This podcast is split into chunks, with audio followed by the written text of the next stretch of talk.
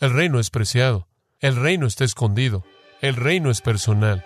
El reino es gozoso. El reino es centrado a partir de circunstancias diferentes. Pero el precio es siempre abandonarme a mí mismo para recibir la soberanía suprema de Jesucristo.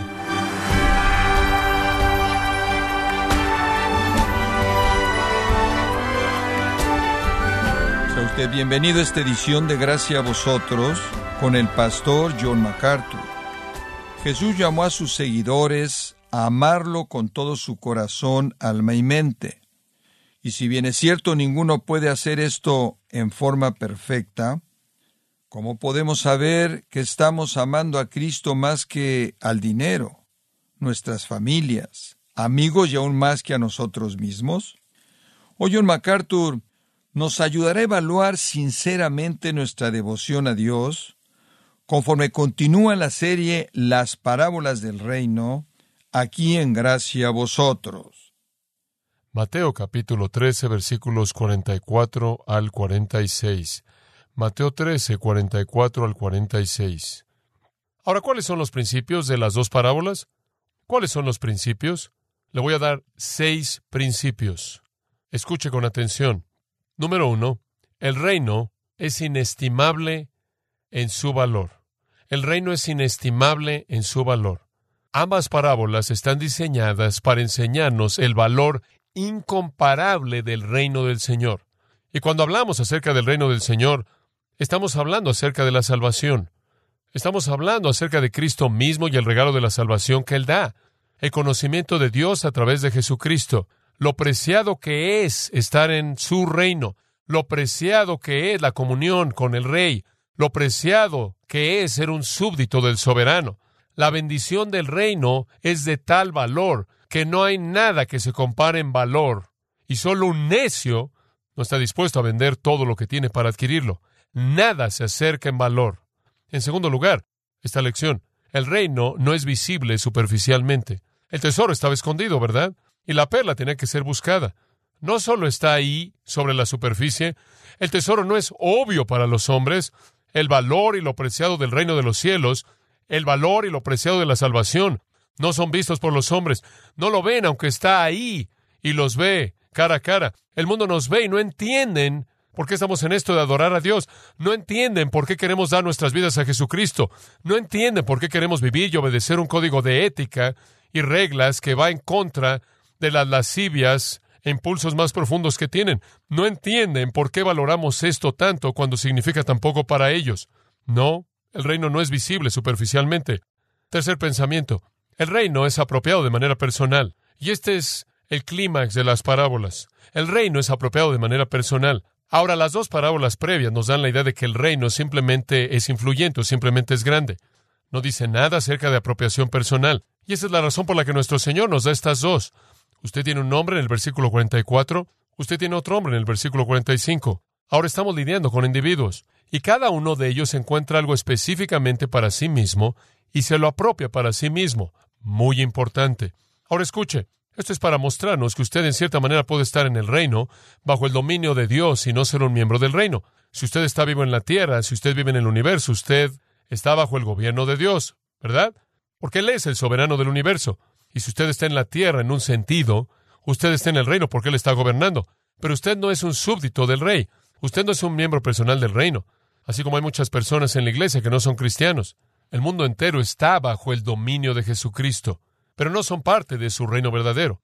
Esa es la razón por la que en Mateo 8, cuando él habla a los judíos, él dice, los hijos del reino serán echados a las tinieblas de afuera, donde habrá el lloro y el crujir de dientes. En otras palabras, hay algunos judíos quienes, aunque son judíos, aunque están bajo el pacto de Dios con Israel, van a perderse todo lo que eso significa, porque nunca han llegado a conocer de manera personal a Dios, ¿verdad? En Romanos 2 dice que la circuncisión no es la circuncisión de la carne, sino del corazón. Y en Romanos 9.6 dice, todo Israel no es Israel. Entonces usted podrá ser un judío, por así decirlo, bajo esa monarquía o teocracia, ese dominio de Dios, y nunca ser un miembro verdadero del reino. Y lo mismo es el caso en la actualidad. Hay personas en la tierra quienes están aquí, pero nunca se han apropiado del reino. Y entonces es al punto de apropiación personal que llegamos en estas dos parábolas. No es suficiente estar bajo la influencia del reino. No es suficiente tan solo estar bajo la influencia de la iglesia o la influencia del cristianismo. No es suficiente tan solo, por así decirlo, acogerse en las ramas o ser tocado por su influencia permeadora. Debe haber una apropiación personal. Y en algún punto en el tiempo, para hacer eso, los hombres y las mujeres deben llegar al punto en el que se dan cuenta del valor del mismo. ¿Sabe una cosa? La gente pasa su tiempo buscando lo que no es de valor. Digo, es increíble. Ahora, si usted simplemente lo reduce a lo medular, eran perlas en esos días, pero en la actualidad son diamantes. Y usted sabe, en nuestro mundo, los diamantes son la epítome del valor. Y no sé si usted sabe lo que se necesita para encontrar diamantes, pero es absolutamente increíble. Y vi un artículo que salió en Los Angeles Times describiendo cómo las minas de diamante consolidadas encuentran diamantes. Y claro que esto se hace allí en la costa sudoeste de África, y es una caza incesante noche y día para encontrar diamantes. El artículo dice, los diamantes se encuentran incrustados en lo que son llamadas terrazas marinas, playas atlánticas antiguas, de piedras redondeadas por las olas, y la grava y la arena se unen para formar una sustancia semejante al concreto llamada conglomerado. Ahora, en ese conglomerado los diamantes se encuentran incrustados.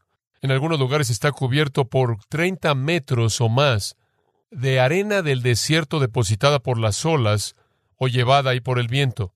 Máquinas de construcción tienen que escarbar y quitar la arena hasta llegar a las terrazas marinas. Otras máquinas también buscan sacar el conglomerado que se encuentra en la plataforma de roca del océano de la playa, y el conglomerado tiene un promedio de unos 60 unos 80 de profundidad, y después excavadoras hidráulicas con otras maquinarias barren los residuos del conglomerado en los huecos y fisuras de la plataforma de roca antigua y después pasan a encontrar los diamantes.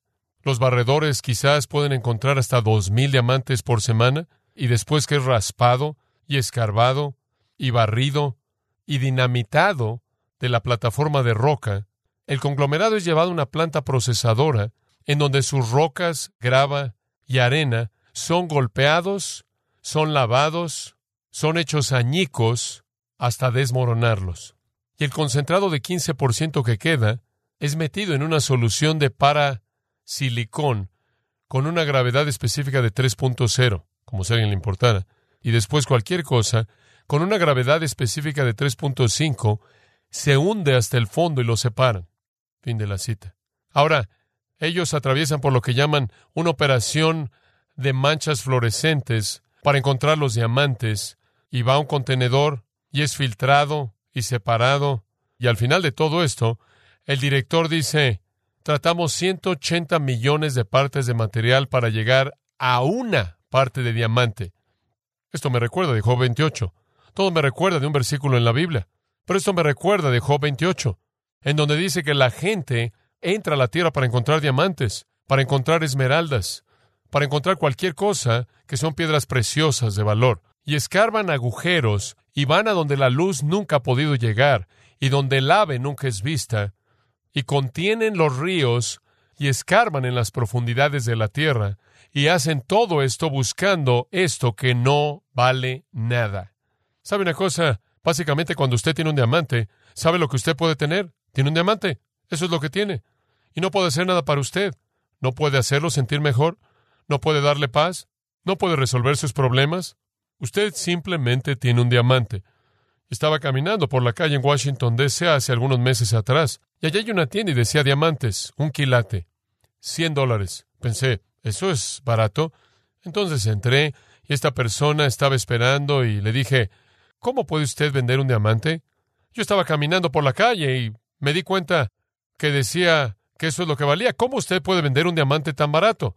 Bueno, no es un diamante real, pero nadie puede darse cuenta de la diferencia. Nadie puede darse cuenta de la diferencia. Eso inclusive hace que los diamantes valgan menos. No valen nada. Y las cosas que la gente enfrenta. Y después en Job 28, después de todo eso, él dice en el versículo 12, Ahora que has estado buscando todo eso, permíteme decirte esto. Lo que realmente es de valor nunca te molestas por buscarlo y eso es la sabiduría.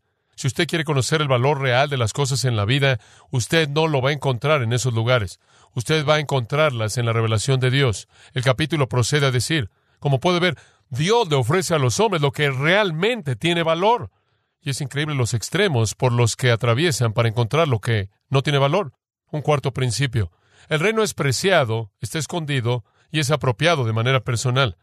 Y en cuarto lugar, el reino es la fuente de gozo. Si usted ve el versículo 44, fue por gozo que el hombre, cuando había encontrado el tesoro, vendió todo lo que tenía para comprarlo. Fue gozo. Ahora, este es un principio muy, muy importante en esta parábola. No tiene que decir eso ahí, pero lo hace y es muy, muy importante, porque el Señor está reconociendo algo que yo he creído que es verdad a lo largo de mi vida. Y está confirmado aquí. El deseo básico de todo ser humano sobre la faz de la tierra es ser feliz. Así es. Dice usted, bueno, conozco algunas personas que aman la miseria. Sí, están felices siendo miserables, pero lo que están buscando es felicidad. No entiendo ese enfoque, pero si la miseria los hace felices, aún así ilustra el punto. El mundo está buscando felicidad, gozo. La gente quiere sentirse bien. El Señor sabe eso. Gozo. Digo, Jesús inclusive lo dijo en Juan 15:11 a sus discípulos. Al resumir lo mejor que les podía ofrecer, estas cosas os he hablado para que mi gozo esté en vosotros y vuestro gozo sea que cumplido. Y primero Juan 1, Juan dice, estas cosas os he escrito para que vuestro gozo sea cumplido. Y en Juan 16, nuestro Señor dice en el versículo 24, hasta ahora no habéis pedido nada en mi nombre, pedid y se os dará para que vuestro gozo sea cumplido. Y en Romanos 14 dice, el reino de Dios es justicia, paz y gozo en el Espíritu Santo. Es gozo. En Romanos 15 esa gran bendición dice, que Dios os conceda gozo. La gente quiere estar gozosa, quiere ser feliz. Y aquí está. Todo se encuentra, ¿no es cierto?, en el tesoro. Gozo verdadero viene en el descubrimiento del reino de los cielos y en el Señor Jesucristo. Entonces el reino es preciado. El reino está escondido.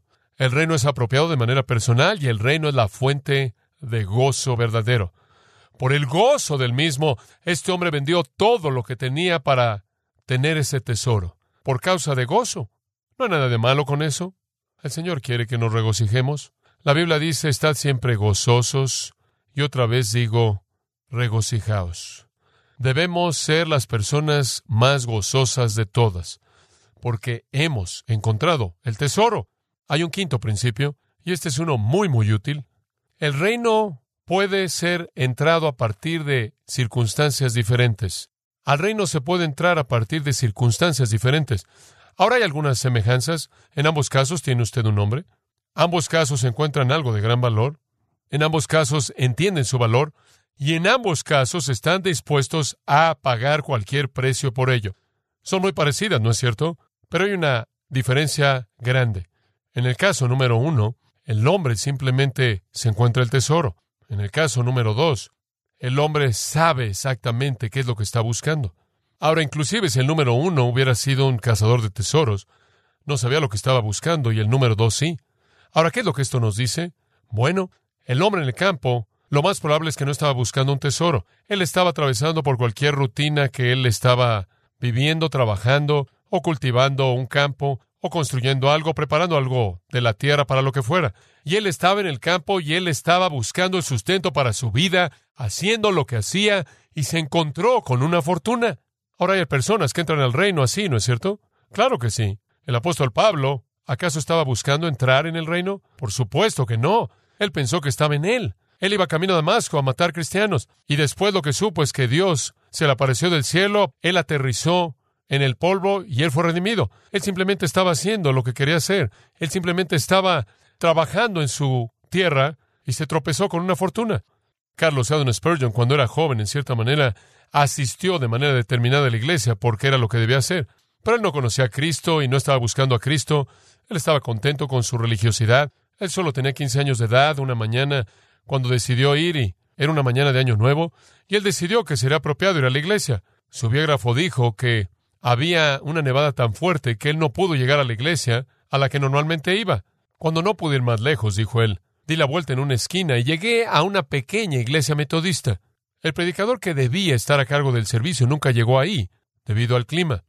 Y rápidamente uno de los líderes tuvo que ser traído al frente para conducir el servicio con una congregación de quizás 15 personas.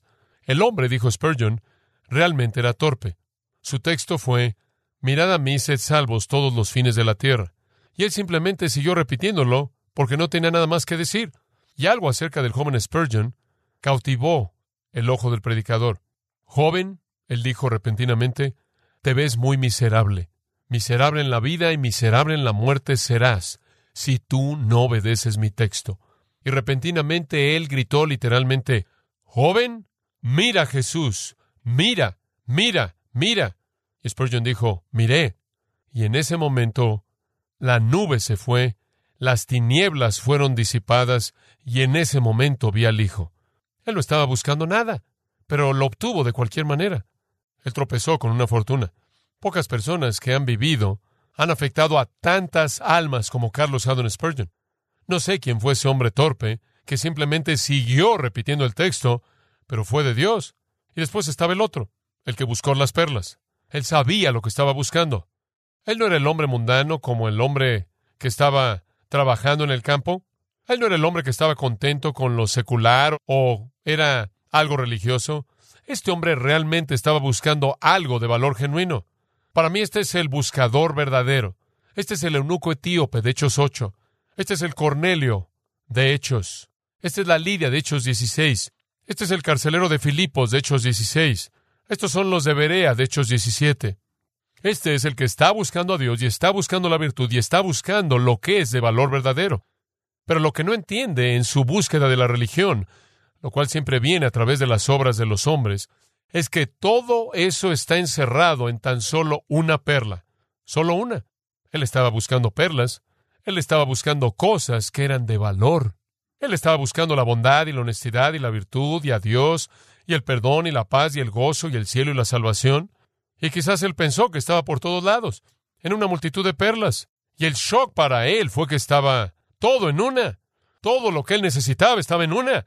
Y entonces hay personas que vienen al reino casi por accidente, claro, no del lado de Dios. Y después están estas personas que buscan, pero se puede entrar al reino a partir de circunstancias diferentes. Ahora el último punto. Usted tiene que escuchar esto porque es tan importante.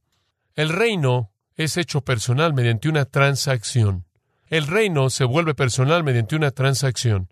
En ambos casos, la palabra comprar o compró se involucra. Ahora, algunas personas realmente se ponen nerviosas aquí y dicen, oye, espera un momento, ¿no nos estás diciendo que compras tu salvación? No nos estás diciendo que compraron su salvación. Escuche con atención. En un sentido, la Biblia dice que lo hicieron, pero usted tiene que entender en qué sentido. Ahora, ciertamente, la historia misma, un tesoro real comprado con dinero, una perla real comprada con dinero, pero esa es solo la historia. El reino de Dios es comprado, pero usted no saca el dinero de la parábola al reino. Entonces, sea cual sea el intercambio aquí, no será dinero. De hecho, la Biblia dice que usted no puede comprar su salvación con dinero. Un hombre rico no puede comprar su derecho de entrar al reino, como usted tampoco puede meter a un camello por el ojo de una aguja. Ese no es el punto. Y la Biblia nos dice que la salvación es el regalo gratuito de Dios, Romanos 3, no por obras para que nadie se gloríe. No lo compramos por nosotros mismos, por nuestras buenas obras. No obstante, es comprado.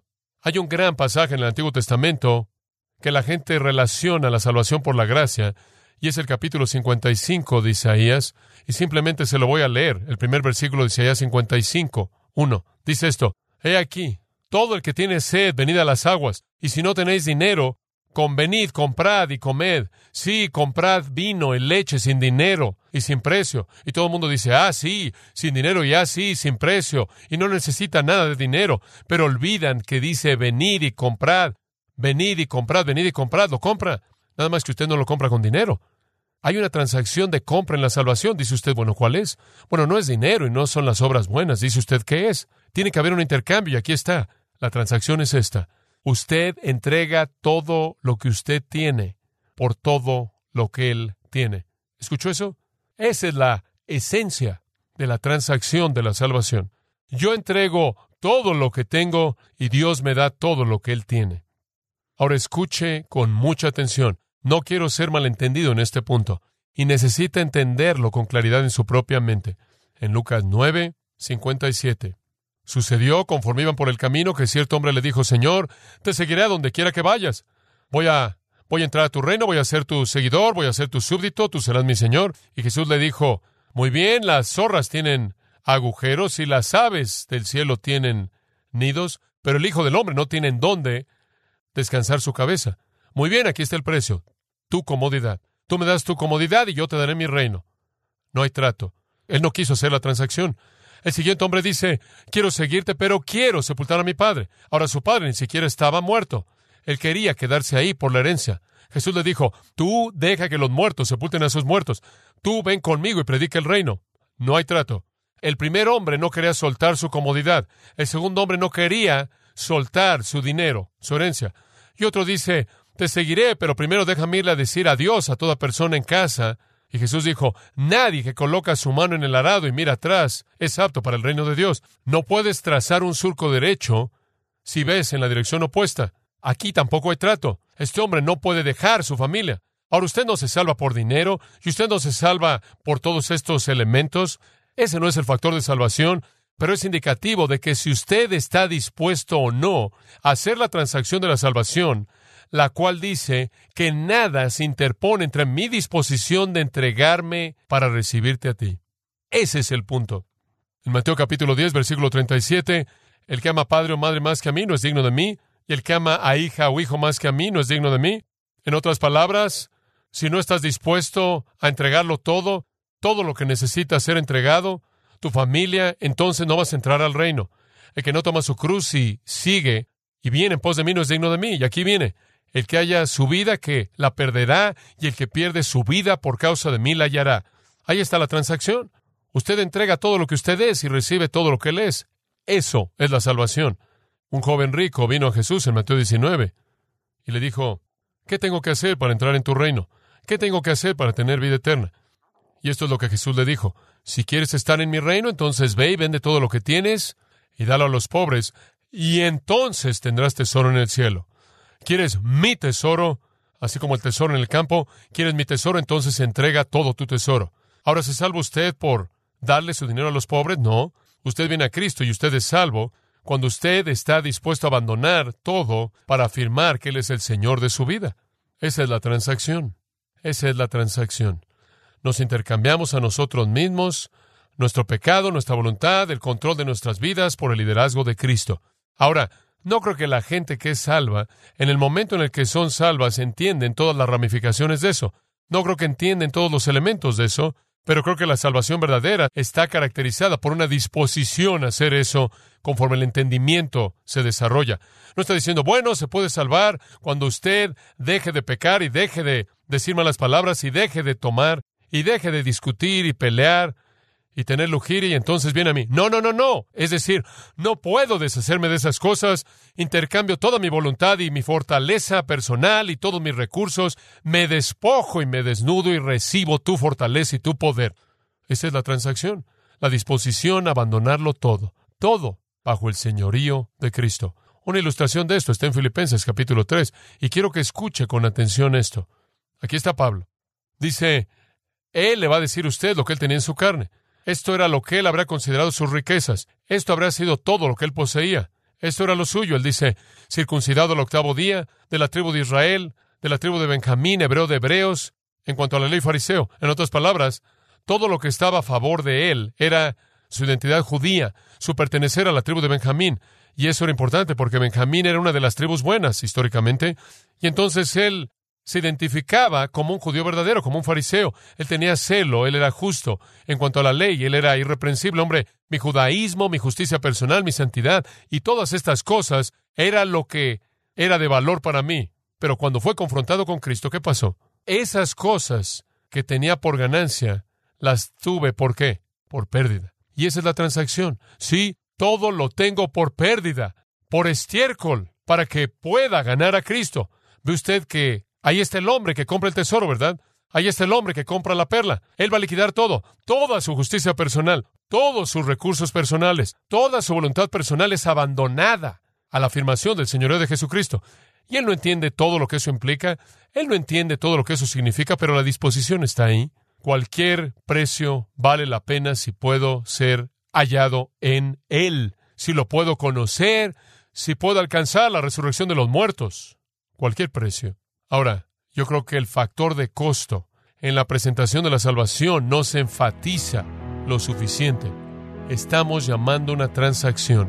En Lucas 14 el Señor dice un hombre construye una torre y si lo hace cuenta el costo para ver si tiene lo suficiente para terminarlo. Si un rey va a la guerra, él cuenta el costo. Consulta para ver si puede con diez mil encontrarse con el que va contra él con veinte mil. Nadie entra a ciegas. Usted calcula el costo. Y hay costo, pero vale la pena el costo. La perla tiene tanto valor y el tesoro tiene tanto valor que vale la pena cualquier costo. El reino es preciado. El reino está escondido. El reino es personal. El reino es gozoso. El reino es centrado a partir de circunstancias diferentes. Pero el precio es siempre abandonarme a mí mismo para recibir la soberanía suprema de Jesucristo.